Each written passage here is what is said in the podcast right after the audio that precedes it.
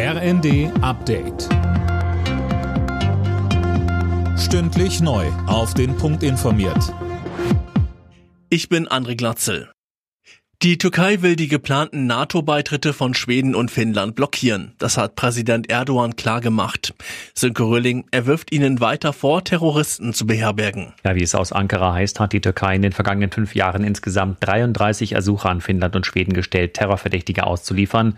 Das hätten aber beide Länder nicht gemacht. Wie Erdogan sagt, sollten sich deshalb keine Delegationen von ihnen die Mühe machen, in die Türkei zu reisen und versuchen, seine Regierung umzustimmen. Da alle NATO-Mitglieder einem Beitritt zustimmen müssen, sieht es für einen schnellen NATO-Beitritt Finnlands und Schwedens erstmal schlecht aus.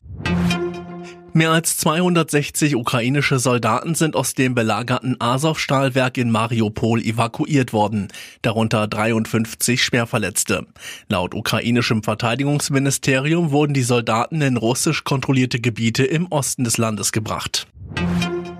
Die Bundesärztekammer fordert ein Werbeverbot für Alkohol. Die Politik müsse bei jährlich 74.000 Todesopfern im Zusammenhang mit Alkoholkonsum endlich wirksame Maßnahmen ergreifen, so Ärztepräsident Reinhardt.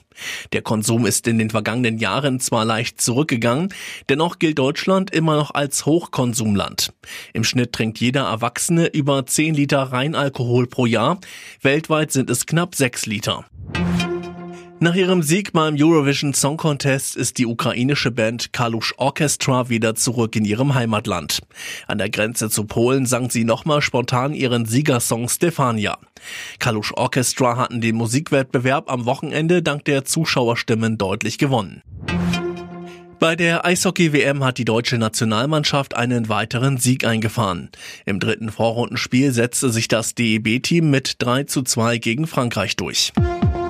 Alle Nachrichten auf rnd.de